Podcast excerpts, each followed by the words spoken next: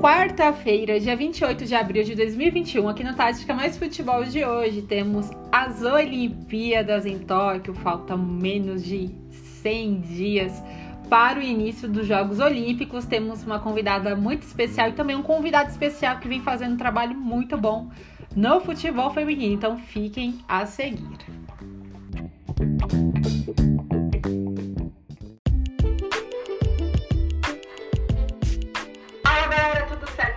Vocês aqui no Tática Mais Futebol de hoje. A gente vai falar sobre ela, as Olimpíadas em Tóquio. Tá chegando no mês de julho, né? No dia 23 de julho até dia 8 de agosto teremos a Olimpíadas em Tóquio. Já tá com contagem regressiva e tem uma convidada especial hoje aqui para falar um pouquinho sobre os Jogos Olímpicos, que é uma jornalista da rádio Band News FM aqui em São Paulo, a repórter Juliana e a Maoca. Acertei, né, Ju? Arrasou, minha xará. Tudo bem com você? Obrigada pelo convite. Seja muito bem-vinda, viu, Ju? Eu que agradeço por ter aceitado esse convite para aqui no Tática Mais Futebol, para os nossos ouvintes, falar um pouquinho né, sobre esses Jogos Olímpicos que já estão aí bem próximos. É, a gente sabe que ainda estamos numa pandemia, mas a pandemia está ali desacelerando um pouco, então a gente vai falar um pouco sobre isso e óbvio, né? Então a gente tem que ter um pensamento otimista e saber que até lá, quem sabe, as coisas já estão ali praticamente se normalizando. Bom, Ju, vamos se apresentando aqui para o pessoal.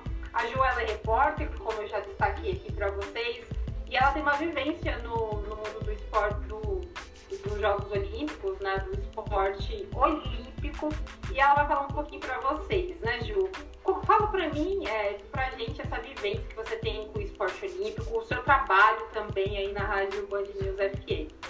Ai, Ju, que legal você ter dedicado esse espaço para minha pessoa. Fico muito feliz porque é, o seu podcast atrai muitos amantes né, do futebol, então eu acho legal que de repente quem curte bastante futebol tenha a oportunidade de se identificar um pouco com os esportes olímpicos, até porque o futebol masculino e feminino está no programa olímpico, né? Ainda que no masculino a gente tem até aquela questão da limitação da idade, mas eu acho que é bem interessante a gente usar o espaço do futebol para tentar despertar o interesse nas outras modalidades. E é isso que eu tento fazer na Band News FM. Eu tô lá desde setembro de 2018 é, eu entrei como repórter, né, direto, depois de uma experiência na Gazeta, no meu período de estágio na Faculdade de Jornalismo, na Casper Libero.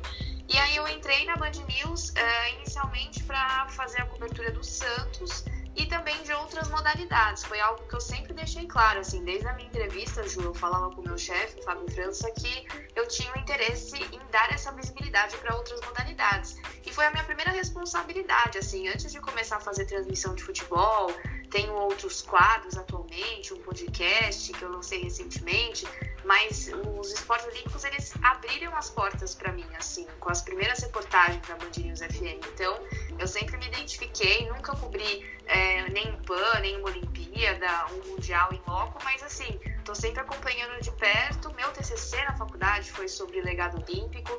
Eu tive muitas experiências no esporte ao longo assim da escola. É, pratiquei natação a vida inteira, nunca fui profissional, mas competi pra caramba.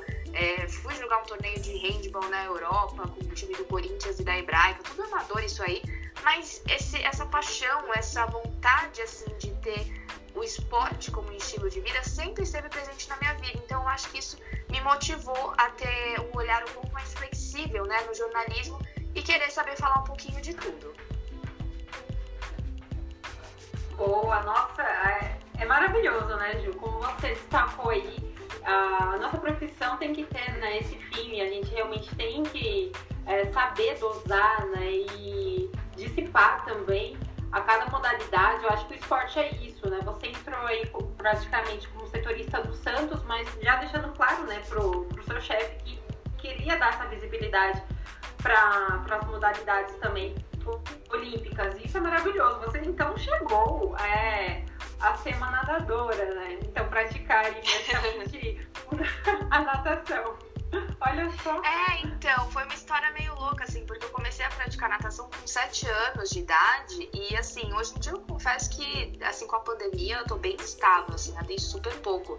Mas eu competi na faculdade, nos jogos universitários, eu competi no mar já, tipo esse negócio de, de interclasses, competição entre escolas. Eu sempre gostei muito de nadar, assim, eu nado bem, mas nada assim, nossa, para buscar um índice é, a nível estadual, por exemplo, assim, mas eu já competi é, competições fortes, legais, mas quando chega naquele limite entre você ir para um clube e resolver ser profissional, eu acabei focando nos meus estudos, mas nunca deixei de competir. Sempre foi, como eu falei, um estilo de vida. E o handball também. Aí eu cansei um pouco do handball, aí fui para. Quer dizer, cansei da natação, fui pro handball, mas praticar esporte é muito bom, Ju. E assim, é o que eu falei. Essa, essa semana que passou, teve seletiva olímpica da natação.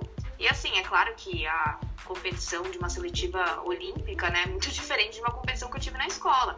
Mas as regras são as mesmas, entendeu? Então essa questão do estilo, de subir na baliza, é, tocar, borboleta, tem que chegar com as duas mãos, não pode encostar o pé na piscina. Algumas regras elas são as mesmas, então você acaba até tendo mais afinidade com o esporte, querendo acompanhar por saber mais sobre isso, né? Muita gente que tá nos ouvindo vai se identificar gosta de pedalar, gosta de, sei lá, jogar vôlei, vôlei de praia. As pessoas acabam até criando afinidade pelo esporte porque elas começam a ter oportunidade de praticar, né? E isso é muito legal. Maravilhoso, Ju. É isso que você falou, é muito importante. Praticidade, né? Então você já vinha com isso, praticando a natação. E assim, uma vez feito, jamais esquecido, né? Bem isso. É. Como se fosse andar de bicicleta, né? Falar, ah, eu, eu, não sei mais andar de bicicleta, impossível. Você praticou uma vez, então você vai saber sim.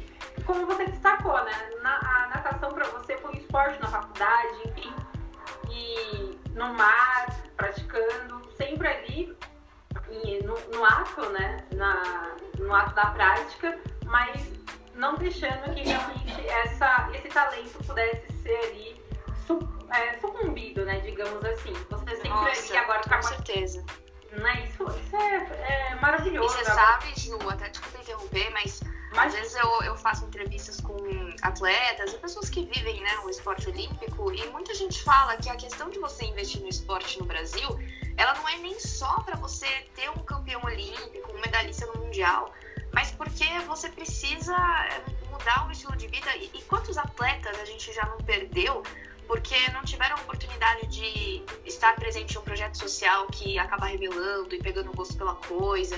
Então, quantos talentos a gente não perde? Porque, infelizmente, a gente não tem muito essa cultura de é, desenvolver o esporte nas escolas, né? especialmente nas escolas públicas. Quando eu, eu mencionei o handball, eu disputei um torneio amador na Suécia, que, assim, era um torneio de verão, handball a gente jogava na grama, assim, e os pais ficavam com cadeira de praia, assim, assistindo os filhos. Acho que, se não me engano, é o maior torneio amador de futebol do mundo.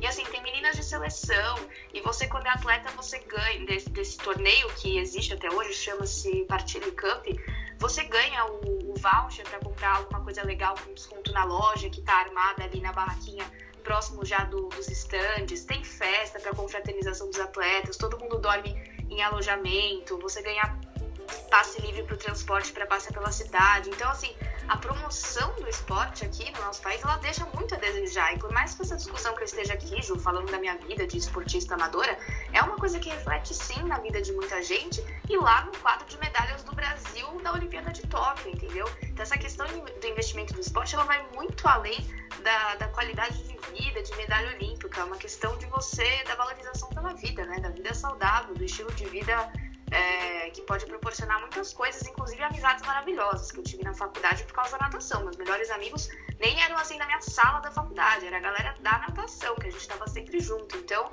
eu tenho ótimas memórias de viagem, de companhias, graças ao esporte e levei isso para minha profissão, né? Incrível. Ai, depois desse depoimento, meu Deus, né, Gil? Você me falou e disse.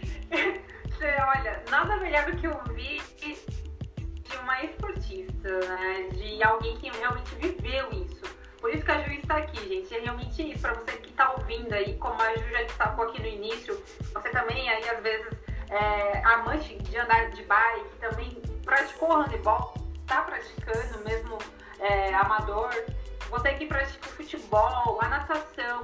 E o que a Ju falou é, é, é a chave. É a, a não visibilidade, o não tratamento que esses esportes têm no Brasil, né? Então hoje a gente sabe que aqui a nossa pirâmide lá, a primeira estrela vem o futebol, né? Tudo bem, o país do futebol, mas outros esportes, né?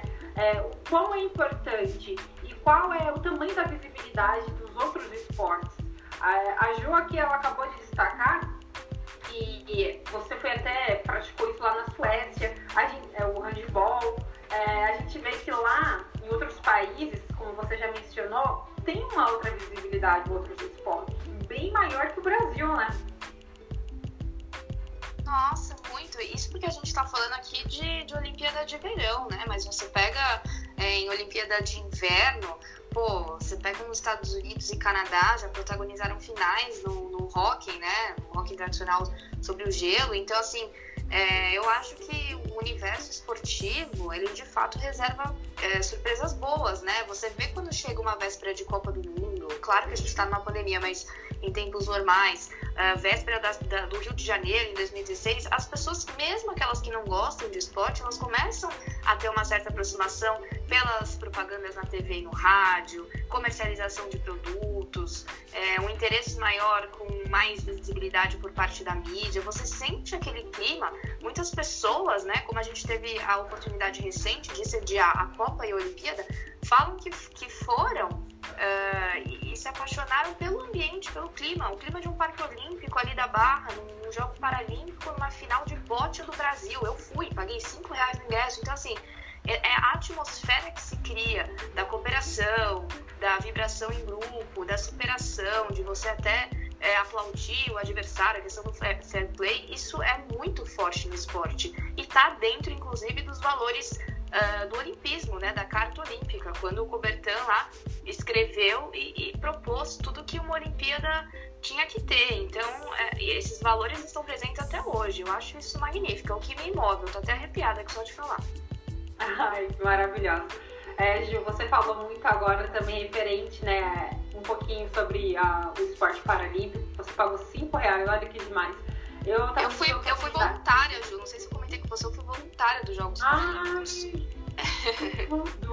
eu sempre vivi o esporte em todas as minhas atmosferas. Fui voluntária também na Copa das Confederações em 2013, que era um evento teste, né, para a Copa do Mundo de 2014. Então, nossa, são momentos que eu adoro, assim. Ah, são assim, tipo, inesquecíveis, guardados, né? Dentro do, do é. potinho. eu também tive a oportunidade de estar na, nas Olimpíadas do Rio. Eu que legal. Também. Nossa, é, é que você assistiu? O vôlei de areia. Hum. Nossa, sensacional também. O basquete. Também assisti o, o handebol. Também assisti. E o salto com vara, eu consegui acompanhar também um pouquinho. Assim, eu queria ver um pouco de cada, né? Mas não deu pra ver tudo. Mas assim, só de ter né, aquela ambiência, né? Aquele, nossa, é uma outra atmosfera, muito, muito gostoso, incrível. E Ju, se tratando também um pouquinho das Paralimpíadas, é, eu tive a oportunidade de, de falar com dois, é, dois é, que são atletas corredores. Um sofreu um acidente no metrô, ele era metroviário e perdeu a metade da perna. E o, outro rapaz, o Lucas, né? Ele é jovem, ele é atleta do SESI, lá de Santo André. Ele perdeu o braço no acidente de moto. E aí eles se reencontraram no esporte. E as Paralimpíadas, Ju, é cada um, a gente sabe que é, passa por algum. Tem algum depoimento por trás, alguma coisa que passou e afetou e se encontraram no esporte o esporte ele resgata vidas. A gente já até destacou aqui no início, o esporte é isso, ele resgata vidas. E eles se encontraram no esporte. Como você vê esse peso né, da Paralimpíadas agora em 2021 lá em Tóquio também? Ah, eu, eu sou muito fã, né? Tanto é que eu me inscrevi para ser voluntária na, na, nos Jogos Olímpicos do, do Rio, né? Como, como eu falei, na, na Olimpíada e na Paralimpíada. Só que eu falei, bom, eu não vou conseguir ser voluntária nos dois, até porque eu estava trabalhando na época estagiando na Gazeta, não ia conseguir, né? Ficar esse tempo todo no Rio, sendo bancada é, meu salário e tal. Então eu escolhi na Paralimpíada porque foi o seguinte, eu achei que menos pessoas iriam prestigiar a Paralimpíada e de fato isso aconteceu no começo, porque quando estavam rolando os Jogos Olímpicos, que são sempre antes né, da Paralimpíada, eu lembro que estava tendo assim uh, pouca venda de ingresso. E aí o pessoal tava ali no Parque Olímpico divulgando, gente, a Paralimpíada também precisa de vocês, vamos vir e tal. E aí quando acabou, acabaram os Jogos Olímpicos, o pessoal ficou louco, né? Falou, gente, que coisa maravilhosa. E aí todo mundo pensou, pô, tem um, um outro evento tão grande quanto, vamos prestigiar. E aí bombou, assim. Eu lembro que, nossa, os esportes mais tradicionais, o pessoal realmente foi e compareceu, né? Vale a gente é, lembrar que o Brasil é uma referência na Paralimpíada, tem um centro de treinamento maravilhoso aqui em São Paulo. Todo ano eu vou numa premiação, teve no ano passado por causa da pandemia, espero que nesse ano tenha, sempre no final do ano, onde eles fazem a eleição dos melhores atletas do ano, assim como tem também é, essa, essa eleição dos melhores atletas para uh, quem vai participar dos Jogos Olímpicos. Então, assim, é maravilhoso. Se você vê a estrutura do lugar, é, o cuidado que eles têm com esses atletas, toda a assistência médica, de comunicação. Eu sou muito fã, sou muito fã. O que eu vi naqueles dias ali de Paralimpíada, eu dirigi um carrinho, é, aquele carrinho de golfe, porque o Parque Olímpico é muito grande, tinha muita, muitos deficientes, né? Pessoas com deficiência é, foram é, participar da Paralimpíada para assistir, porque se identificam, né? Imagina, você tá. É uma questão de representatividade, é muito bonito isso. E aí eu peguei o carrinho de golfe, uma das minhas funções eram trazer as pessoas, né, lá do fundão, acho que a última arena era do handball e a piscina era muito longe para o portão de entrada. E numa dessas eu dei uma carona para uma atleta dos Estados Unidos, a Rebecca Mayer, ela estava com os pais, tinha acabado de ganhar uma medalha na natação, ela que é parcialmente cega, então, imagina a experiência, Nossa. assim, eu levar essa atleta, eu fui conversando no caminho com ela, tiramos foto e tal. Então, eu acho que tem certas coisas que só o, o esporte, assim, de fato, é, pode proporcionar. Eu até fiz uma pesquisa rápida quando você estava falando de Paralimpíada. Achei aqui que o Brasil já conquistou 301 medalhas na história. Então, é muita coisa. 87 de ouro, 112 de prata e 102 de bronze é uma referência, tá sempre lutando ali pela parte de cima do quadro de medalhas, diferente é, da Olimpíada, que o Brasil geralmente fica ali entre o top 10 e o top 15. Nossa, Gil, sensacional. É, esse número é muito, muito bom, porque, como você citou, é maravilhoso você ver um número desse e muitas das vezes as pessoas, como você presenciou lá no Rio de Janeiro, é, não dão tanta assim, visibilidade, né? Assim, a questão, o público, na verdade, não vai é, até mesmo presenciar. Mas a gente vê, olha esses números, né? Esses números. Ó, vou te dar mais números, já que você é da Tati que gosta de números. Ó, na Rio, o Brasil na Paralimpíada ficou em oitavo, né? Quem ficou em primeiro é. foi a China. É, o Brasil ficou em oitavo com 14 medalhas de ouro, 29 de prata e 29 de bronze. São 72 no total. Já na Olimpíada, o Brasil ficou em 13º, com 7 de ouro, 6 de prata e 6 de bronze, conquistando 19 medalhas. Então, 19 medalhas no total na Olimpíada versus 72 na Paralimpíada. É uma diferença, assim, surreal. Nossa, que número, Ju. Obrigada por trazer esses números aqui. Realmente é, é surreal. A gente vê esses números que, meu Deus, o que esperar, então, dessas Olimpíadas lá no Japão? Então, realmente pode superar e eles nunca, nunca deixaram de fazer uma grande Olimpíadas, né? Todos os atletas paralímpicos sempre estavam ali no pódio, seja com bronze ou com ouro ou com prata, mas sempre representando muito bem o Brasil, né? A gente vê através desses números. Sim, sim. E, e é o que eu falei para você. A questão mais importante de tudo isso é a questão da representatividade. Então, por exemplo, uma criança que usa cadeira de rodas, vê na televisão que ela pode jogar basquete, que ela pode é, lutar esgrima de cadeira de rodas, bote, é, eu acho que, que isso que, que, faz a diferença, né, na questão do, do valor do esporte, muito acima de medalha, qualquer conquista, mas para nossa sorte, o Brasil infraestrutura e é referência, né? Se quer uma referência de esporte paralímpico, você fala do nadador Daniel Dias, que deve se aposentar aí depois dos Jogos de Tóquio, mas que é o nosso maior é, vencedor, o nosso ele, símbolo, ele... né? Símbolo maior. É, ele é de, acho que Bragança Paulista, né? Natural de Bragança Paulista. ele é, ele é sensacional. Daniel Dias, assim, é uma pena ele se aposentar, eu acho que daria para continuar, mas ele é um exemplo também de ser ali a seguir, né? Um exemplo a seguir. Ele tem muita representatividade, como você acabou de citar.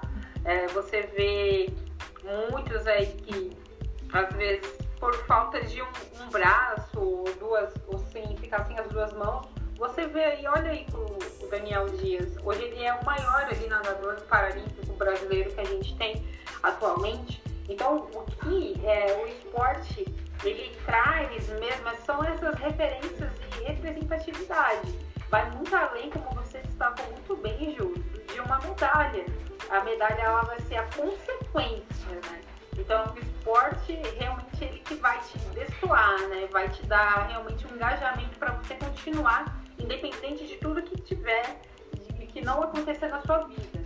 Então, é a medalha mesmo, a coroação vai vir com a consequência daquilo, da constância que você vai ter é, mediante o esporte que você quer seguir. É, isso mesmo. Eu tava vendo aqui, Ju, ele, ele é do interior de São Paulo mesmo, de Campinas, mas próximo ali a Bragança. E são 24 medalhas paralímpicas, né? Então é o nosso Michael Phelps, de fato. é o nosso Phelps. Que maravilhoso a gente ter um assim, né, aqui. Quanta representatividade, eu sou muito fã também dele. É, fico triste, né, dele querer se aposentar de todos nós. Mas é um cara que realmente vai deixar gado, a gente vai ter outros Daniel Dias aí também, outras mulheres também, que tenho certeza que também possa estar se espelhando nisso. Vamos para o nosso tópico também aqui, no caso de falando sobre Olimpíadas em Tóquio. Bora lá. Tá muito bom esse assunto. Sobre as modalidades, né, nas quais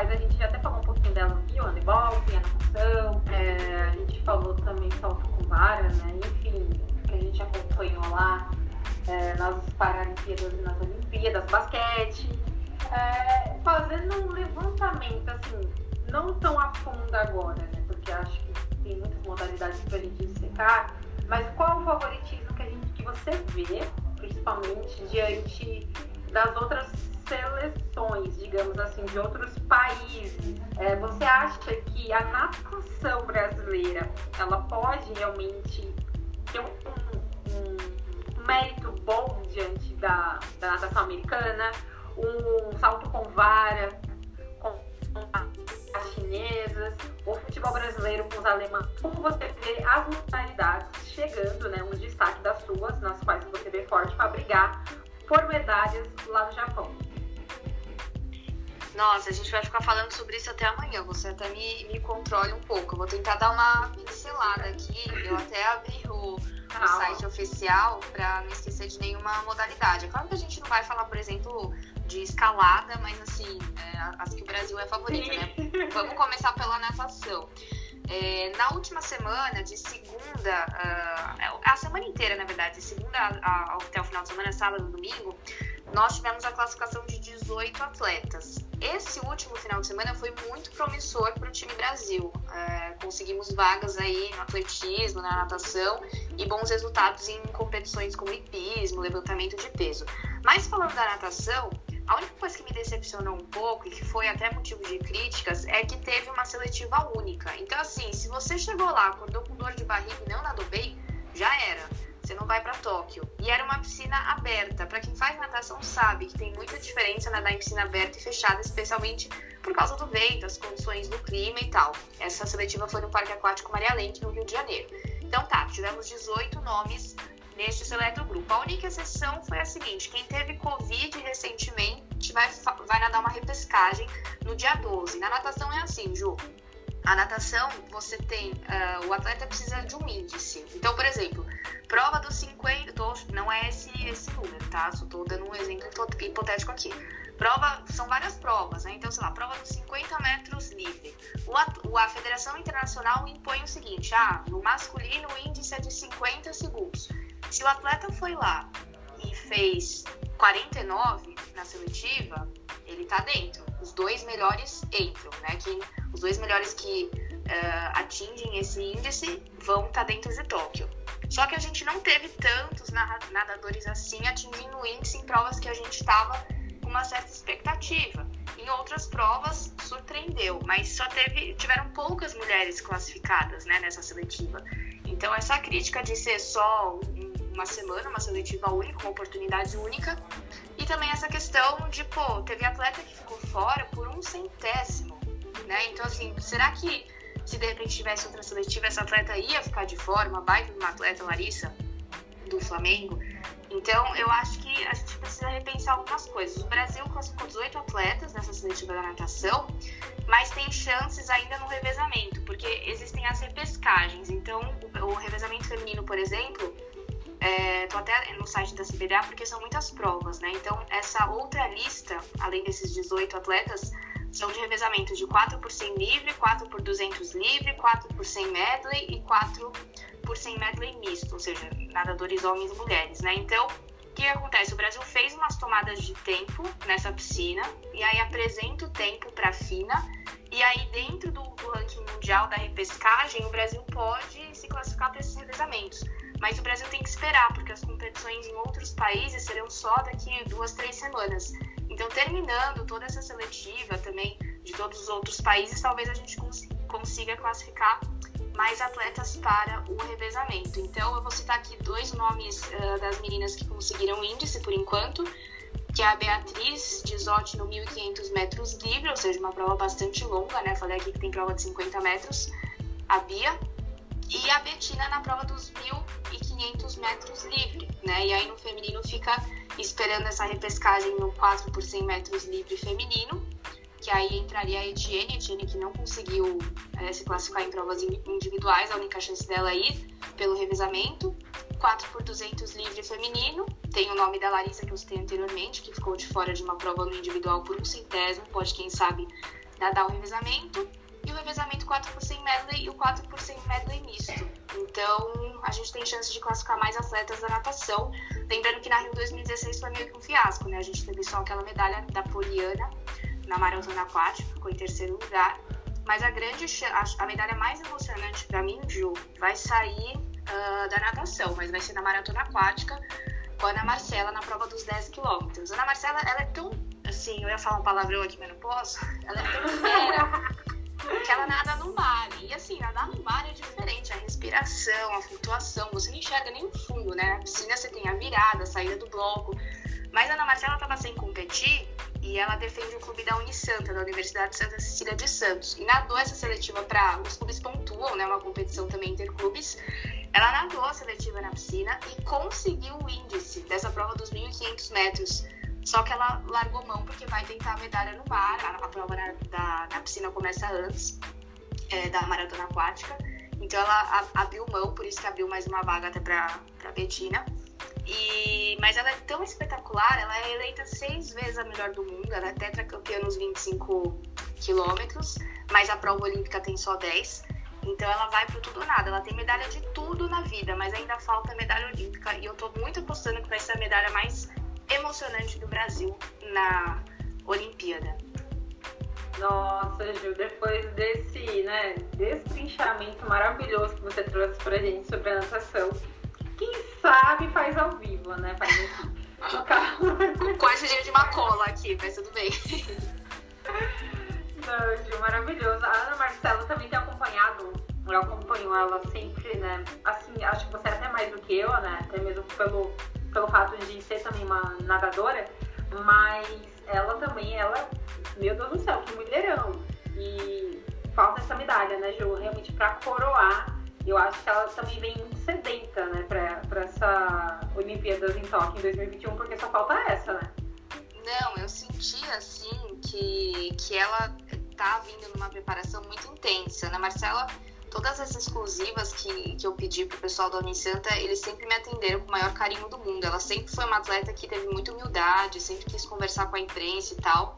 Ela foi a, a primeira, inclusive, nadadora que bateu o índice olímpico nesses 1.500 metros livre, né, que eu falei, e também na piscina. Então, uma pessoa diferenciada. Na Marcela dá entrevistas, você percebe o, o repertório que ela tem, o jeito que ela fala mas é, nesse começo de ano ela vai ficar mais guardadinha, né? O técnico dela, o Fernando Cocente, é, disse, né, segundo, porque eu solicitei uma entrevista com ela recentemente, o pessoal falou, Ju, dessa vez a Ana realmente só vai se pronunciar mais perto da Olimpíada, a gente vai tentar fazer uma coletiva ou algo do tipo, mas ela tá mais é, quietinha, psicólogo e técnico querem que ela fique mais concentrada, é um momento já muito próximo da Olimpíada, então é, eu vejo a Ana Marcela assim, uma preparação diferente em todos os detalhes, ela é muito correta naquilo que ela faz, como ela se posiciona, nunca se escondeu, quando teve de criticar, criticou. Então, eu torço muito por ela, eu acho que ela merece essa medalha. Ela já está, na verdade, no rol da, das melhores da história, não é nem das melhores do Brasil, né? Porque a pessoa que é eleita seis vezes melhor do mundo, a gente coloca o quê? No patamar da Marta, né? Então, a Ana merece essa medalha, assim, pra, sabe, assim, ah. colocar a cereja no bolo. Não, não digo nem pra se aposentar, mas pra, assim, chegar no ápice mesmo e ter todo o reconhecimento do mundo, porque ela merece.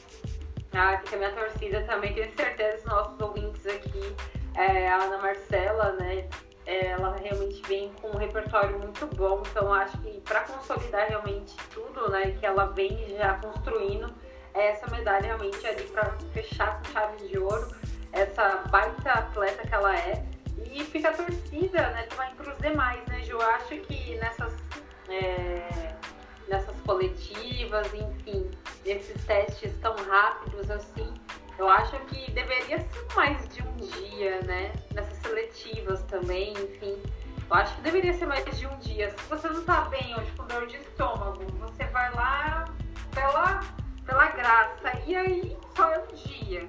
E aí outro dia, se você passou mal, aí você não vai mais pra toque, é isso? Isso vale para as outras modalidades também. Não, Ju, cada modalidade é, é, jeito, assim. Tem modalidade que você classifica pelo ranking, né? Então os atletas vão com o judô, por exemplo. O judô é assim, você tem várias competições, né, pelo circuito mundial, e aí você vai é, pontuando de acordo com a sua performance, né? E, e, por exemplo, o judô são sete categorias, né, de pesos diferentes no feminino e sete no masculino. E só se classificam as 18 melhores no ranking. Então, assim, por país. Então, vamos, vamos supor, categoria 48 quilos.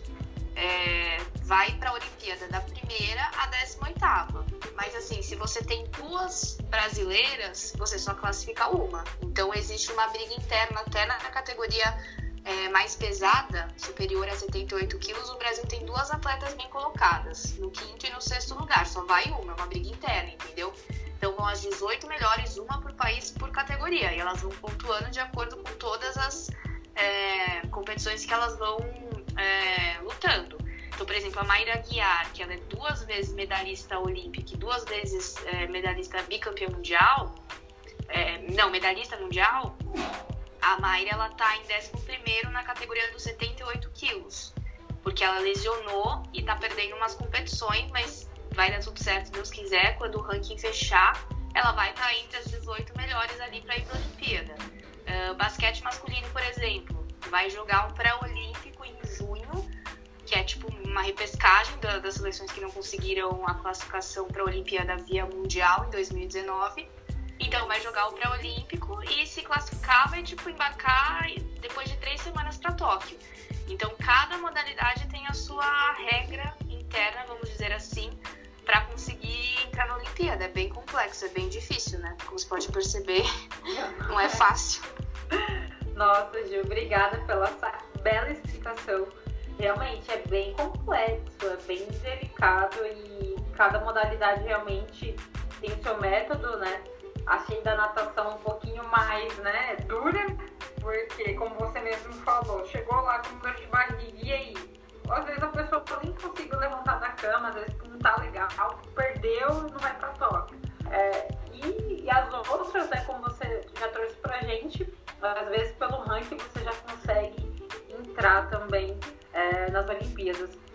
É realmente é bem complexo, mas vale a pena, né? Eu acho que o atleta em si, ele sabendo que tem uma Olimpíadas, é, ele realmente já se preparou muito tempo para isso? Só se acontecer, lógico, algo bem atemporal, que acontece, imprevisto, infelizmente vai acontecer.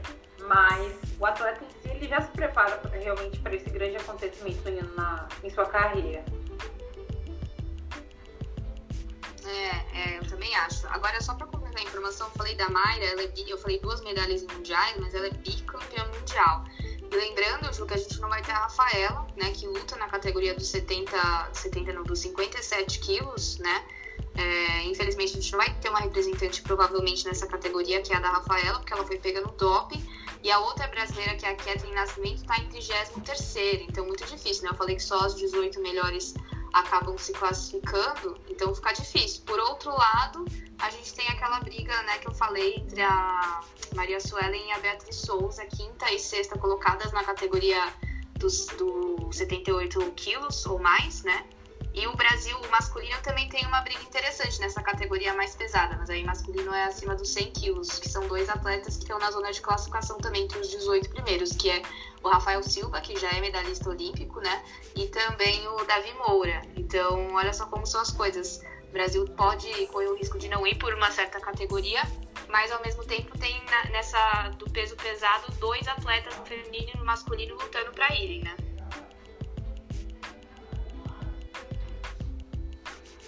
É, ô Ju, e pode acontecer, né, como você já trouxe muito bem pra gente, é, é, de ter uma repescagem nesses, nessas modalidades, se você não passar agora nessa primeira seletiva, ou realmente fica para uma próxima é, Olimpíadas. Tem alguma repescagem, algumas outras modalidades para que realmente possa surgir uma, uma oportunidade até mesmo antes de, de ir para Olimpíadas? Então, Ju, como a gente já tá finalizando, na verdade, assim, né? A gente vale a gente lembrar que a Olimpíada era para ter acontecido no ano passado, né? Foi adiada pela primeira vez na história. As a Olimpíada já foi cancelada, mas nunca foi adiada, né? Por causa da, das guerras, a gente teve o cancelamento, inclusive uma que seria no Japão. Então, é, a Olimpíada foi exatamente adiada um ano depois, né? Então seria no dia 23 de julho de 2020 e passou para o dia 23 de julho desse ano de 2021. Então a gente está no fim de um ciclo olímpico. Então, assim, é, já tá, sabe aquela coisa assim, uh, deu fim de festa? Então tem, tem muita modalidade que a gente sabe que já não vai entrar porque, diante de todas as tentativas, acabou ficando de fora. Por exemplo, o basquete feminino. O basquete feminino não conseguiu ir para a Olimpíada.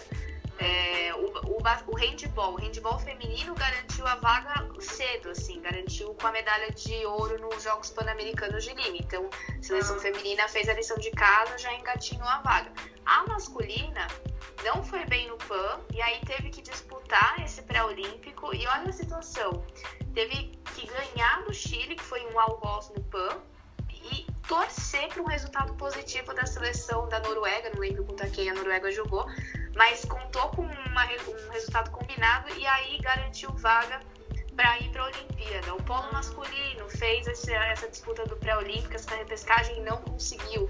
Então, essas últimas chances para algumas modalidades acabaram se esgotando já.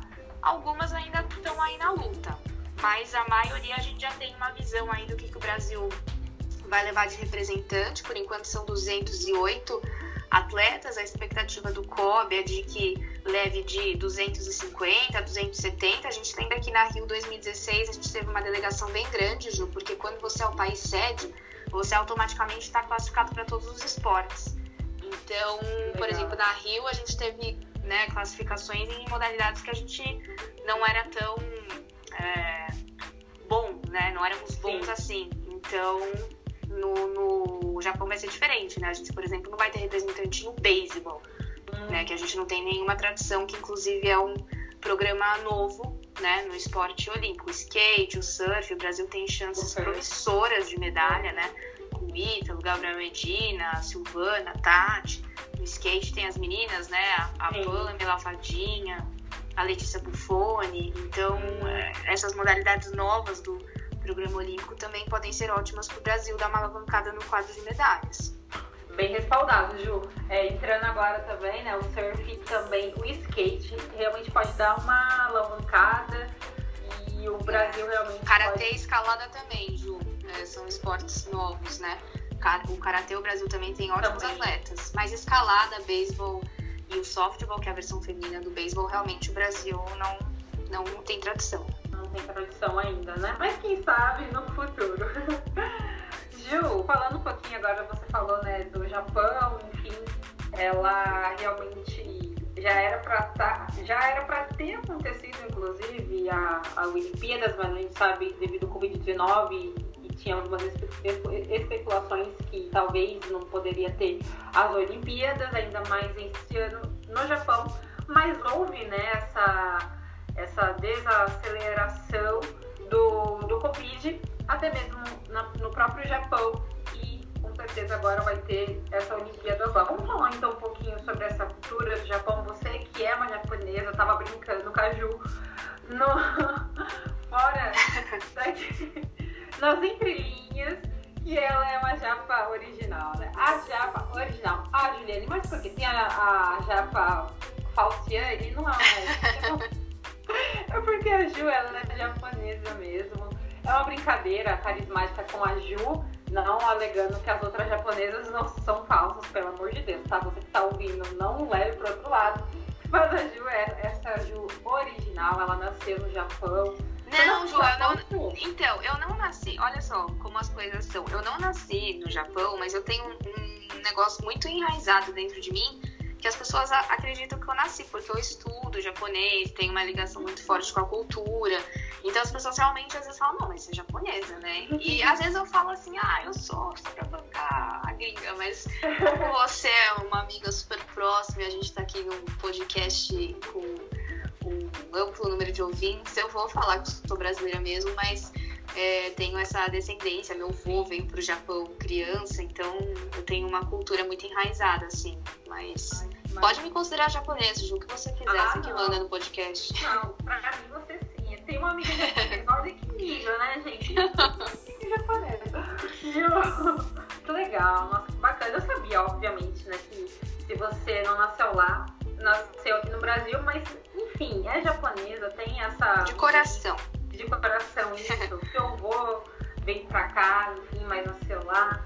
Gil, fala pra gente essa cultura do Japão, né? E a sabe que vocês dão aula referente a muita coisa, né? Também na educação e referente também a essa pandemia que houve lá, né? Os japoneses se fecharam bastante, né? Alegando que se houvesse realmente a, a Olimpíada lá na pandemia, só ia restringir ia restringir muita coisa. É, só ia realmente o um número que seria os atletas, né, em algumas emissoras ia restringir bastante. Então é uma cultura que sempre foi muito delegada assim, a, a, a ser um espelho né, em inúmeras coisas. Então fala pra gente, você que, como já disse aqui, né, tem essa vivência e você já destacou que estuda também bastante isso, tem uma família que veio de lá. Como você vê essa cultura do Japão agora até mesmo com as chegadas, né? Também de muitos brasileiros que vão para lá daqui o quê? Um mês. É, então, a gente está aí há pouco menos de 100 dias dos jogos, Ju, e as movimentações já são intensas, né? É, desde quando foi anunciado o adiamento dos jogos, a organização sofreu bastante, viu? Apesar de ser o Japão, de todo mundo ser muito correto, tiveram alguns episódios assim é, um tanto quanto desagradáveis. Então vou dar uma, uma pincelada se eu estiver aprofundando muito, falando muito, você me fala, tá? Então assim, pesquisas que saíram é, recentes, é, claro que quando os jogos foram anunciados, né, no Japão, todo mundo ficou muito feliz. Pô, segunda Olimpíada num país que é muito organizado, preza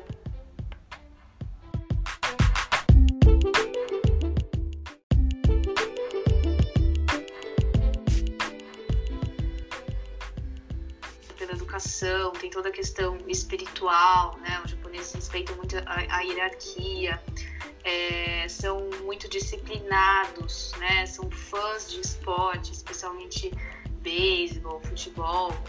É, vale a gente lembrar, inclusive, Ju, que o Japão declarou um estado de emergência né, até o dia 11 de maio em Tóquio e também em cidades importantes como Osaka, Kyoto e Rigoto, mas mesmo assim o comitê organizador local insiste em dizer que os jogos não serão cancelados nem adiados. Eu realmente acredito também que os jogos vão acontecer com a cerimônia no dia 23 de julho. As competições já começam a rolar um pouco antes, no dia 21, mas aquela grande cerimônia de abertura que, por sinal, também terá restrições em termos de número de atletas, não vai ser nos moldes que a gente já conhece, né? Todo mundo feliz, se abraçando, justamente porque a gente vive a pandemia do coronavírus. Então, existe essa preocupação. Muitas pesquisas indicam que mais da metade da população não é favorável à realização dos jogos, então os japoneses não estão assim, nossa, sabe, felizes, acreditando que foi a melhor decisão, né, permanecer com essa celebração mundial que é a Olimpíada. É, muitas restrições, eu falei da cerimônia de abertura também no revezamento da tocha, né, que começou em Fukuoka no fim do mês passado, termina só no dia da cerimônia de abertura. Na semana passada, o primeiro caso positivo da Covid durante o revezamento, um policial que estava trabalhando ali na, no revezamento, mesmo usando máscara, respeitando o distanciamento, acabou testando positivo. Então, uma série de, de preocupações, né? A gente sabe que não teremos público estrangeiro na Olimpíada, é uma decisão também que foi anunciada é, muito em cima da hora, porque existia a expectativa de ter essa questão do público estrangeiro, mas o Japão barrou, até porque a gente tem países como o próprio Brasil, né, com a pandemia ainda muito instável. A vacinação não vai ser obrigatória. A China chegou a oferecer vacina para o Japão, mas o Japão não quis. Então vai depender muito da decisão de cada país, né? A Espanha já disse que vai vacinar os atletas, o Brasil ainda aguarda o posicionamento do governo federal. É, vale a gente lembrar que a Rússia está banida por doping, mas os atletas podem competir de forma independente, aqueles que provarem que é, não tem problema com doping e nada. E eu tinha falado é, de declarações polêmicas, né? É, deixa eu só procurar certinho o nome aqui. Perfeito, Ju. É, é uma situação, né, como você destacou. Achei, Ju. Não vai precisar nem rolar. São muitos nomes japoneses. É, o episódio mais marcante de polêmica em relação à política foram declarações machistas. Você deve ter ouvido falar uh, do Yoshiro Mori, que foi primeiro-ministro do Japão e estava no comando dessa organização, dizendo coisas assim extremamente inaceitáveis, né? Que mulheres é, como é que é que ele falou? Mulheres falam muito alto. Sim, é, é. Que se você, se seu tempo de palavra não estiver limitado, terão dificuldades para terminar, porque elas são irritantes, têm espírito de competição. Isso tá. pegou, não, isso pegou muito mal, né? Assim, muito mal. E assim, é um, um senhor de 83 anos, né, de idade, que foi ministro, né? Então, assim, uma pessoa que teve acesso à informação, instrução, né, falar sobre isso, né, inicialmente tinham só cinco mulheres entre os 25 membros do comitê organizador de Tóquio, né, então uhum. a gente sabe que o, o, o Japão, infelizmente, é um país machista e com essa fala dele, ele sofreu uma pressão absurda, deixou o cargo e a Seiko Hashimoto acabou assumindo, colocando mais mulheres nesse comitê, inclusive ex-atletas. E então foi um escândalo, assim, nossa, quando isso aconteceu foi realmente algo inadmissível. Muitas pessoas desistiram de, do voluntariado na Olimpíada por causa dessa fala. Então o Japão vive uma instabilidade, assim, pressão de patrocinador, da população, não tá assim, nossas mil maravilhas. Hum. Mas já que vai ter a Olimpíada, e com essas restrições, atletas sendo testados em bolha, não vão poder fazer turismo, nem ficar zanzando por aí é, chegou, tem que chegar um pouquinho antes. Quem for ficar na Vila Olímpica depois de quatro dias tem que deixar a competição, uh, tem que deixar a habitação. Então, assim, a gente vai ter um, uma Olimpíada muito atípica, mas quem sabe marcando um recomeço aí, nada melhor do que os japoneses para falarem sobre esperança, renovação, otimismo. Então, também tem esse outro lado que muitas pessoas acreditam que o Japão vai ensinar, né, dar uma lição, uma aula de como uh, prezar né, pela educação, pela limpeza. Eles já têm costume de usar máscara né, no, uh, no inverno, no transporte público, vocês estão doentes.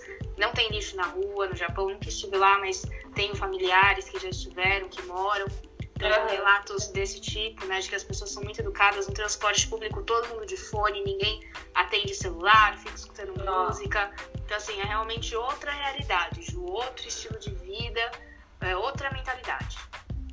Ah, isso é incrível, né? Também é, eu sempre admirei essa cultura do Japão é, por ser realmente é, bem um exemplo, né? Bem, é uma coisa assim que você fala, não, a gente pode tentar é, ser assim, porque o Brasil não é assim, enfim, a gente começa né, fazer alguns, algumas comparações, mas a gente tem que ver também que o Japão é uma cultura, a gente está falando de cultura. Então aqui no Brasil tem uma cultura e no Japão tem outra. né, e dar aula realmente. Teve esse episódio, infelizmente, do machismo, é, mas como você já destacou, né, Ju, depois de tudo isso, houve até mesmo é, mais implantações de mais mulheres, até mesmo gestões né, no Japão, à frente até mesmo da própria Olimpíadas, sobre a bolha. Né, no, os atletas vão saber que já estão indo para lá, não vai ter esse turismo, porque isso já foi até alertado antes, né, está sendo já feito, para que realmente ninguém possa sair andando, tendo aquela aquela aquele contato, né, referente com a ambiência no Japão, porque infelizmente vai estar ainda numa pandemia, né? Tomara que Sim. um pouco menor, né, um pouco mais enxuta, mas enfim vai estar na pandemia ainda e todo esse cuidado, né? Então é, saiu do, do treino, volta lá para a Vila Olímpica e assim sucessivamente. É, Ju, realmente o Japão é, tem uma cultura assim exemplar. Eu acho que essa Olimpíadas vai ser um assim muito, vai ter um sucesso muito bom lá. Eu acho que vai ser algo que vai ser até para os próprios atletas, vai ser legal para a gente que vai estar acompanhando, é, acompanhando a gente que é profissional também, porque é uma outra ambiência e quem sabe a gente possa voltar, né? enfim, tá no Japão, é, em outra oportunidade, não sei, para que realmente possa ter esse, esse contato, né? É um, é uma outra, é uma outra coisa, é uma outra vibe, assim, de você estar tá no local, fazendo também a cobertura, como você fez lá no Rio de Janeiro, também eu vou conseguir acompanhar. Então a gente vê isso aos, aos olhos nu né? Então a gente presencia isso realmente, é uma outra coisa. Mas se a gente está de longe também, porque a gente sabe que tem essa pandemia, vai ter muitos jornalistas aqui também acompanhando aqui, cobrindo daqui, mas que a gente realmente possa ter um contato de fato para estar tá, é, ainda mais é, dando visibilidade para as nossas modalidades aqui no Brasil e a torcida que realmente fique isso, né? Que o Brasil realmente possa fazer uma grande Olimpíadas lá no Japão. E já voltando para o último tópico aqui, Ju, que é sobre o vôlei brasileiro e sobre. Ah, bem lembrado.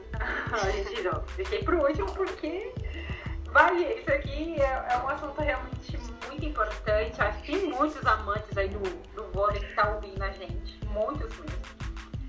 E a gente também, é, a gente tem essa cultura do vôlei aqui enraizada. A gente, graças a Deus, fomos campeões mundial feminino, masculino teve Bernardinho, José Guimarães com as meninas. Se olhar para a história do voleibol brasileiro, só vai ter muitas coisas boas. E como chega o voleibol lá no Japão, a gente sabe que o Bernardinho, né, infelizmente aí parece que vai treinar uma outra seleção, um outro ano, tudo bem. Mas tem José Guimarães, que inclusive você que está ouvindo aí o podcast agora, depois de ouvir aqui o EP, vocês vão lá na trilha do pódio, ouvir o podcast, hoje vai falar isso. Ah, meu Deus. pra ouvir uma baita entrevista com ela e nada mais, nada menos que com a Glenda Polov e também com José Guimarães, treinador da seleção brasileira de voleibol feminino. Simplesmente está maravilhoso, eu ouvi, eu amei muito. Parabéns, Ju, Ai, que trabalho. Bom, Ju, tá que bom. excelente. Só continue, só vai. vocês não esqueçam de ouvir, por favor. E já pegando essa emenda, a Ju depois vai falar pra vocês lá no finalzinho pra acessarem. É, Ju, o voleibol, a expectativa sua, porque eu sei que a nossa expectativa é muito grande, porque o voleibol, ao lado do futebol, hoje são os nossos dois pilares aqui, mundialmente falando, né, no esporte. Ah, sem sombra Achei que meu microfone estava desligado, mas enfim, vamos lá. É... Ju, eu acho que tem alguns pontos que a gente precisa considerar. Vou fazer um compilado de coisas que eu não posso deixar de falar aqui no seu podcast. O vôlei é o seguinte, como você disse, eu tive a oportunidade de falar com o Zé recentemente. É, os grupos do Brasil estão difíceis, né? O Zé falou que não tem como você escolher adversário fácil, a Olimpíada não permite que você erre. São pouquíssimas jogadoras que ele vai poder convocar. Ele já não vai ter, por exemplo, a Thaisa, que foi campeã da Superliga com Minas, bicampeã olímpica, porque ela sente muitas dores, né? É, já fisicamente não aguenta mais por causa da lesão dela. Então é, vai ser muito complicado. Eu vejo a seleção feminina não como favorita. Eu acho que se surpreender vai ser tipo a lá Londres 2012 na emoção. Acho sim que na masculina somos os favoritos, mas a gente tem, infelizmente, o técnico Renan Dalzotto, né, com essa questão do Covid, foi entubado novamente, é, tá com muita dificuldade de vencer a Covid-19. A gente torce, é claro, por uma recuperação boa dele, mas a gente sabe que quando ele se recuperar, ele não vai conseguir retomar as atividades nem assim planejar algo, né? Então talvez a preparação masculina seja um pouco prejudicada por esse episódio triste, né, do Renan Dalzotto. E a gente torce aí para uma recuperação dela. E o Zé é o único brasileiro tricampeão olímpico, né? Ele tem título com a seleção masculina, um e dois com a feminina. Então ele é um cara assim que é referência no vôlei, tira dinheiro do próprio bolso para investir nas categorias de base, né? Comanda a equipe do São Paulo Barueri, então ele assim é uma referência. Eu acho que o vôlei o Brasil sempre vai ser referência, especialmente no vôlei de praia. A gente classificou duas duplas também no feminino e duas no masculino. E a gente tem muita chance de medalha, sim. É, a gente tem já gente que foi campeã olímpica no vôlei masculino, então acho que o vôlei o Brasil vai ser muito promissor, Ju. E já que você gosta de futebol, e até mencionou, só vou lembrar que o Brasil ganhou a primeira medalha inédita né, na, na Rio 2016 no masculino, final contra a Alemanha no Maracanã. Tive a sorte de estar lá com o Neymar, o Everton no gol, né? A gente não sabe se o André Jardini vai optar por levar um atleta mais experiente no gol, porque tem aquela questão do limite da idade. E no feminino fica pela expectativa da primeira medalha, né? A gente que já bateu na trave duas vezes, trave em mundial. Vamos ver se a gente vai dar uma despedida bonita para a formiga da seleção é, acho que ela vai continuar jogando ainda, né? Pelo menos foi o que ela disse. Até também conversei com ela recentemente, mas na seleção ela deve se despedir. Quem sabe a gente tem aí Formiga, Cris e Marta conquistando um título com a Pia, o que seria lindo. E Ju, eu sei que nosso tempo está acabando, mas você quer que eu dê uma pincelada rápida também na questão de aclimatação dos atletas no Japão? Por favor, Ju, por favor. Vamos lá, só para o pessoal entender é, os jogos vão acontecer do dia 23 de julho ao dia 8 de agosto, né? Isso Olimpíada, Paralimpíada vem um pouquinho depois. Mas assim, as coisas são simultâneas, né, Ju? Então quem vai competir primeiro geralmente não participa da cerimônia de abertura, né? Não dá, é um evento cansativo. Vão selecionar também poucos atletas, não sei quem vai querer se expor, né? Porque imagina a exposição ao Covid com todo mundo do mundo inteiro misturado, né? Mas os, os, atletas vão ter bases diferentes em cidades diferentes, são oito ou nove, não lembro de cabeça agora. Então os, os, atletas chegam no Japão, vão ter todo o material de treino que eles têm geralmente uh, nos centros de treinamento aqui no Brasil. 20 containers vão sair do Brasil para ir para o Japão, um monte deles já estão lá ou a caminho com todo esse material, fora máscara, álcool em gel, então os atletas vão se sentir em casa, vai ter chefe de cozinha brasileiro cozinhando comida é, tipicamente brasileira para os atletas não estranharem. Eles vão poder chegar dias antes para poder fazer toda a questão da aclimatação com o fuso horário. E também vai estar verão, verão muito quente. Eles tiveram que mudar alguns locais de prova de algumas modalidades, principalmente quem compete na rua, né, correndo assim, por, por exemplo, porque imagina o calor que vai estar, né? Então, os atletas vão ter toda essa questão da aclimatação, porque o país é muito longe, né? Do Brasil para o Japão é longe. Eles fizeram até vários treinamentos de campo. O Kobe fez um projeto muito, muito legal, Ju, que se chama Missão Europa, onde eles mandaram atletas para países com a pandemia ah, mais controlada, tipo Portugal, Sérvia, para poderem competir e usarem centros de treinamentos. Isso já pensando até em Paris 2024, como futuras bases do, do Brasil para preparação, porque não tinham como treinar aqui. Então, mais de 200 atletas foram treinar no exterior. Então, eles já estão mais ou menos naquela vibe, né? Muitos atletas, por exemplo, a própria Ana Marcela, se não me engano, a Milena Titonelli, que vai ser a personagem do próximo é, podcast do Na Trilha, já até dei um spoiler aqui do oh, Taekwondo. Olha, disse olha que aqui é de primeira mão, hein, Disse que vai viajar é, em meados de junho e vai ficar por lá e depois direto para o Japão. Então, os atletas estão vendo aí qual que vai ser a logística. Muitos ainda não garantiram suas vagas para a Olimpíada, vão disputar para Olímpico, esperando o fechamento do ranking mundial. Então, a gente tem aí muitos desdobramentos pela frente. Apesar da gente estar a menos de três meses para os Jogos, ainda tem muitos detalhes que o Comitê Olímpico do Brasil ainda precisa ajustar. É, meu povo, olha aí, uma aula básica de Jogos Olímpicos com a Ju e uma oca Olha aí, já tô sobrenome. ah, o resto da minha, Ju. É, depois né, de, de, todo esse linchamento, mais uma vez seu, já deixando todo mundo alinhado aí, por favor, gente, se policiem Olha, toda semana sempre vai ter na TV do pódio, então vocês vão saber de tudo e com, obviamente, com baitas atletas lá, com as meninas entrevistando, com personagens importantíssimos também. Então, não deixem de ouvir. E pegando o gancho que a gente falou sobre o voleibol, né? A gente teve uma era muito, muito vitoriosa com o Bernardinho, que foi no, no voleibol masculino. E agora tem o Renan, que coisa, né, Ju, que ele possa se recuperar realmente, prontamente. Mas eu acho que realmente isso pode acabar danificando aí é, pré, essa pré-temporada aí de preparamento para o Japão, né? Mas enfim, eu acho que o voleibol também masculino chega muito bem né, no Japão como favorito. Já as meninas acredito também que vai ter ali é, um grupo muito difícil, concordo plenamente com você. Eu acho que vai ser difícil, mas quem sabe não possa acontecer, com certeza. A gente fica na torcida, seja lá Londres, né? Teve a saída da Thaisa e, enfim, é, tem, tem meninas, né? Teve também a. que acabou de ganhar neném agora. Ai, fez o nome dela Fernanda Garay do. A Garay. Tem a Fernanda Garay, que quer ser mãe, né? Ela do Praia Clube, disse que vai dar uma pausa na carreira depois da Olimpíada. E, e a tem a Fabiana, a Fabiana, que foi bem, que inclusive é muito amiga da, da Thaís. Jogaram ah. juntas na seleção. É, e a Pegaray, o Ju? A Pegaray.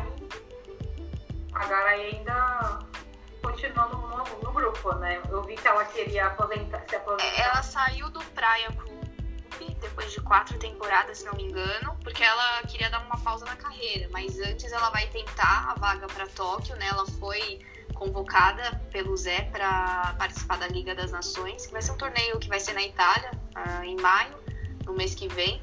Ela foi convocada, né? claro que a gente ainda não sabe se vai para a Olimpíada, porque o Zé ainda vai fazer o corte da lista, mas ela não, não joga mais pelo Praia, tá focada só na seleção para disputar os jogos, e aí sim, depois dos jogos, ela dá a pausa para tentar ser mãe. O Zé fala sobre isso no podcast, sobre essa diferença de comandar o feminino e masculino, né? Porque tem a questão das mulheres também priorizarem a, a formação da família e tal.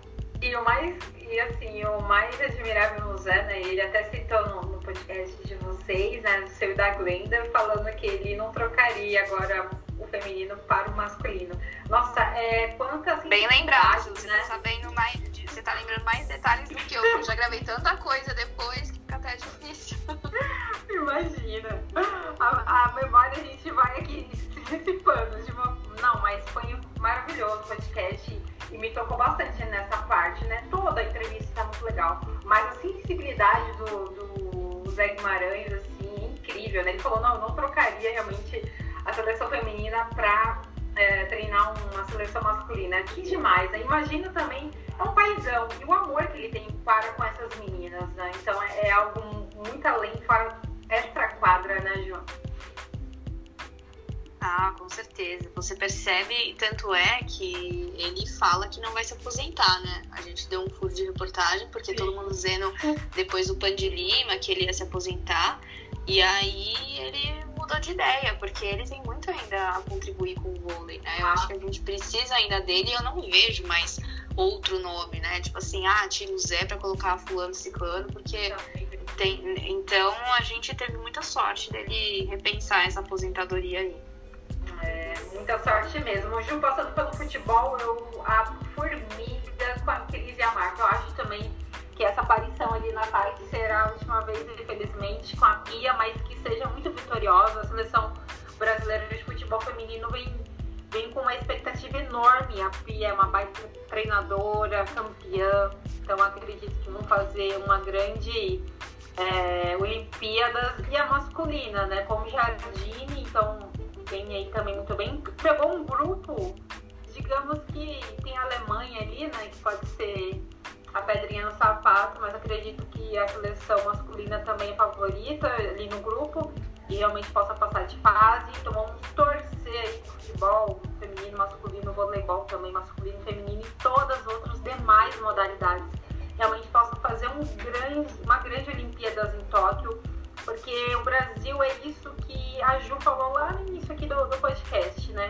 É, não é por uma medalha, mas sim por dar visibilidade e mostrar que o esporte ele realmente salva vidas, né? A medalha ela vai ser a consequência do seu trabalho, daquilo, do esporte que você realmente está fazendo por amor, né? Então é uma consequência.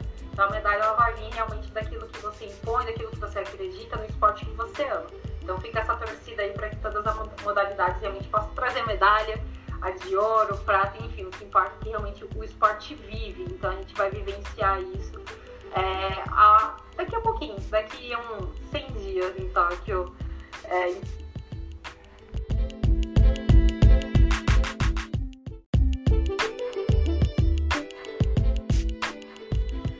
Ju, queria agradecer mais uma vez a participação no seu podcast. É, foi muito especial poder conversar com você, a gente que se fala bastante nas redes sociais e WhatsApp, mas agora a gente conseguiu é, falar bastante sobre esportes olímpicos, que é uma grande paixão minha. Espero que eu tenha contribuído de alguma forma com a discussão.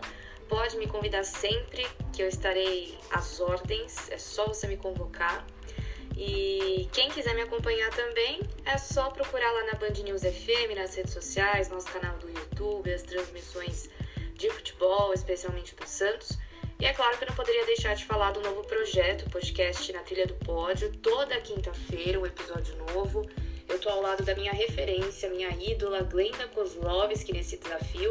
Então prestigiem, já tem um episódio disponível lá com o Zé Roberto, técnico da Seleção Brasileira Feminina de Vôlei. Então espero que vocês também curtam o meu podcast. Ju, mais uma vez obrigada, foi uma honra e que a gente volte a conversar sobre a Olimpíada, né? Afinal tá chegando dia 23 de julho cerimônia de abertura, tem futebol feminino e masculino e outras modalidades que o time Brasil vai arrasar e trazer muitas medalhas. A gente fica na torcida para que o Brasil consiga um bom resultado, mesmo em um ano tão atípico, né, com a pandemia. Torcida para o time Brasil conseguir ótimos resultados, né? A gente sabe que os atletas fizeram o melhor que puderam em meio à pandemia do coronavírus e mesmo com com esse desafio a mais nesse último ciclo olímpico, eu acho que a gente vai ter ótimas histórias para contar, Ju. Então conte comigo, obrigada mais uma vez pelo convite e foi uma honra. A honra foi toda minha, Ju. Muito obrigada. É, volte mais vezes, com certeza, que no Tática Mais Futebol a casa é sua, agregou bastante, com muita informação rica sobre as Olimpíadas em Tóquio. Essa foi a Juliana Yamakoa aqui no Tática Mais Futebol de hoje. E claro, agora vocês vão ficar com o nosso mais um minuto aqui no Tática Mais Futebol.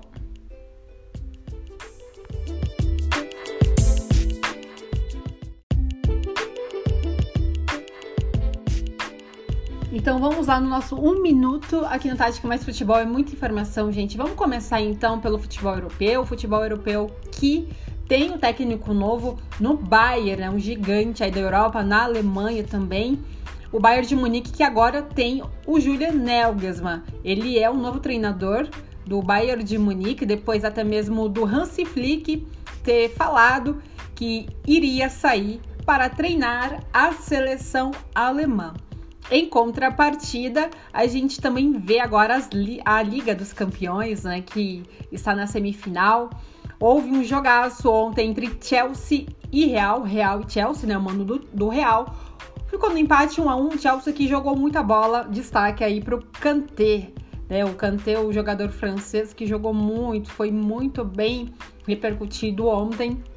E já do outro lado, o Benzema, né, que é sempre decisivo, conseguiu fazer o gol de empate. Tudo igual, então por agora lá na Inglaterra, até então o jogo está em aberto. Hoje, quarta-feira, tem aí PSG e City, o outro jogo que muitos aguardavam, às 16 horas, então fiquem de olho porque o futebol europeu aí já está na sua reta final.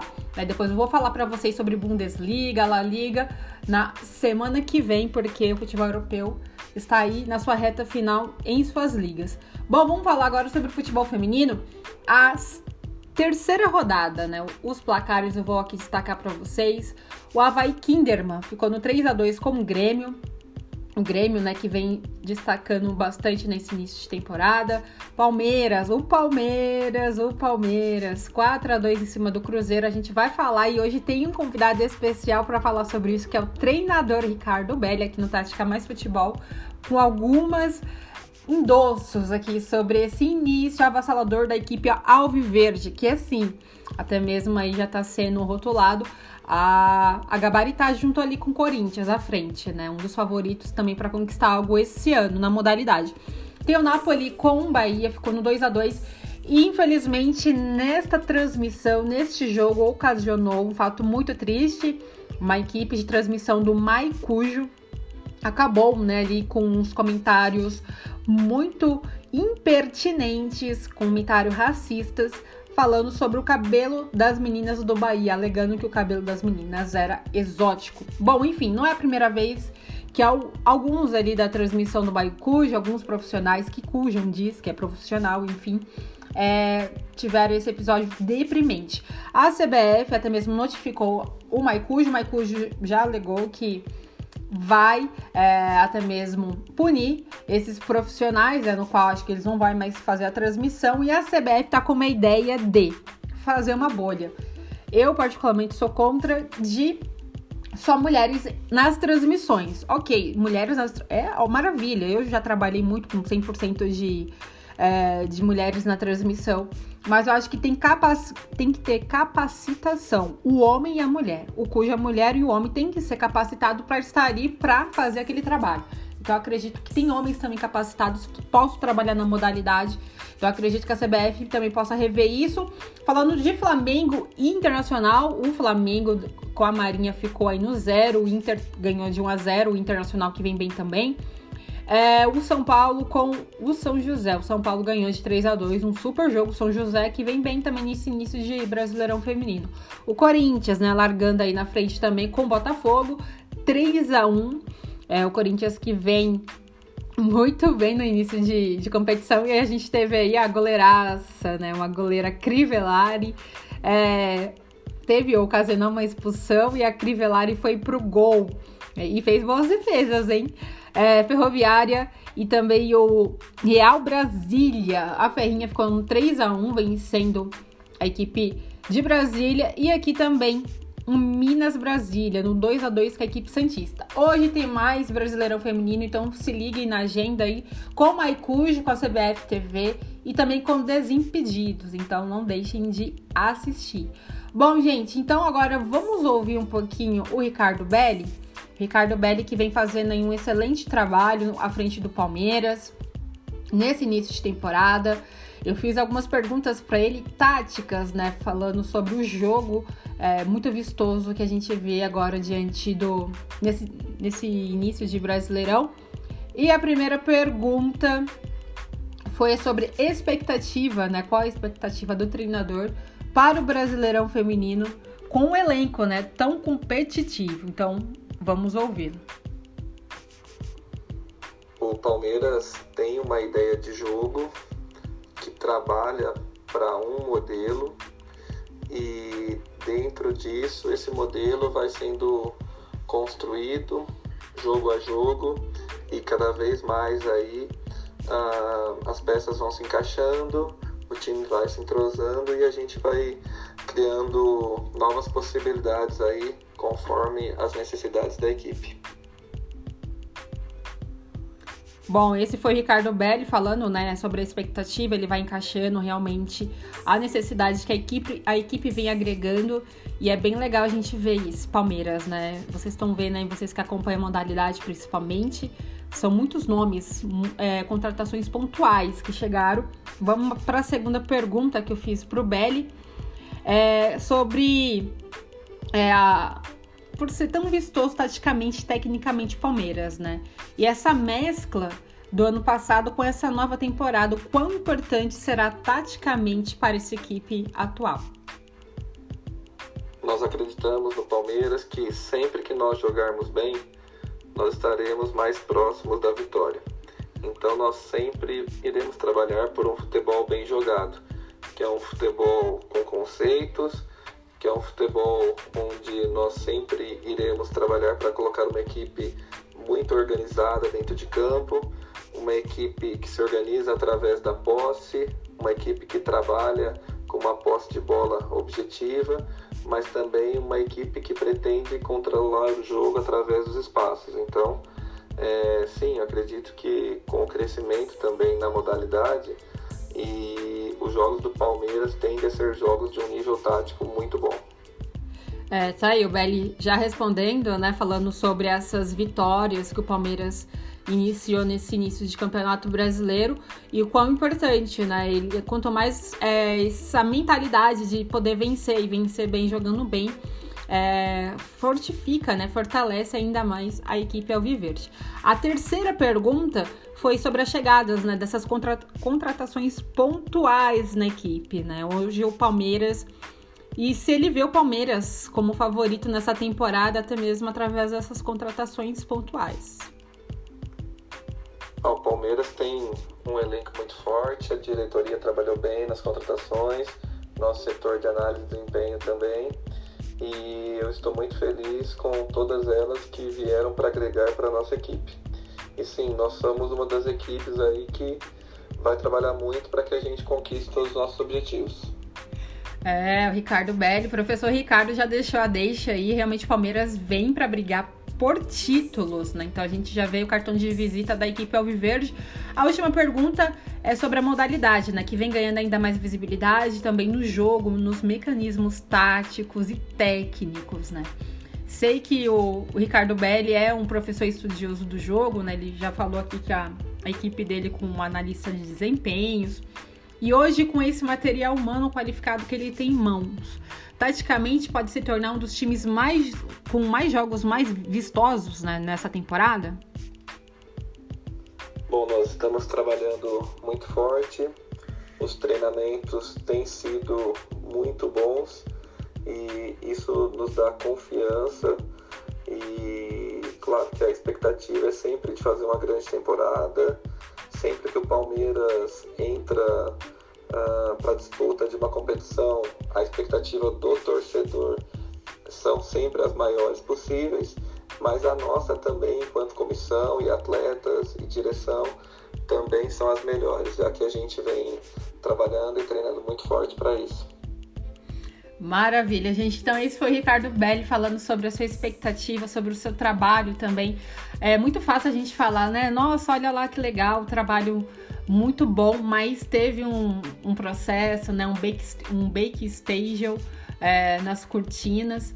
Então, a gente vê que o trabalho agora, esse trabalho que ele iniciou lá atrás, vem dando muito cancha nesse, nesse início de no, nova temporada parabenizar aí o Ricardo Belli, toda a sua equipe e as meninas que realmente o Palmeiras vem para fazer um grande campeonato. E é bom a gente frisar, né, que o Palmeiras é uma das, das equipes novas aí, né, desse eixo é, do futebol feminino e viu, tá, viu que deu certo. É, a gente vê que as meninas jogam no Allianz Parque, tem aí a Crefisa ajudando, né, com patrocínio, tem a Puma. Então é isso, parabenizar também dentro e fora de campo. O Palmeiras vem muito bem para essa temporada. Agradeço também o professor Ricardo Belli, que é sempre muito legal aqui conosco, sempre dando entrevistas. Ele já deu aqui, até mesmo no ano passado, voltou hoje para falar com a gente. E esse foi o Tática Mais Futebol de hoje, gente. Olha que legal. Com Olimpíadas, com futebol feminino, com futebol europeu. Esse aqui é o podcast que vocês encontram tudo sobre o esporte e sobre o jogo. Até a próxima semana.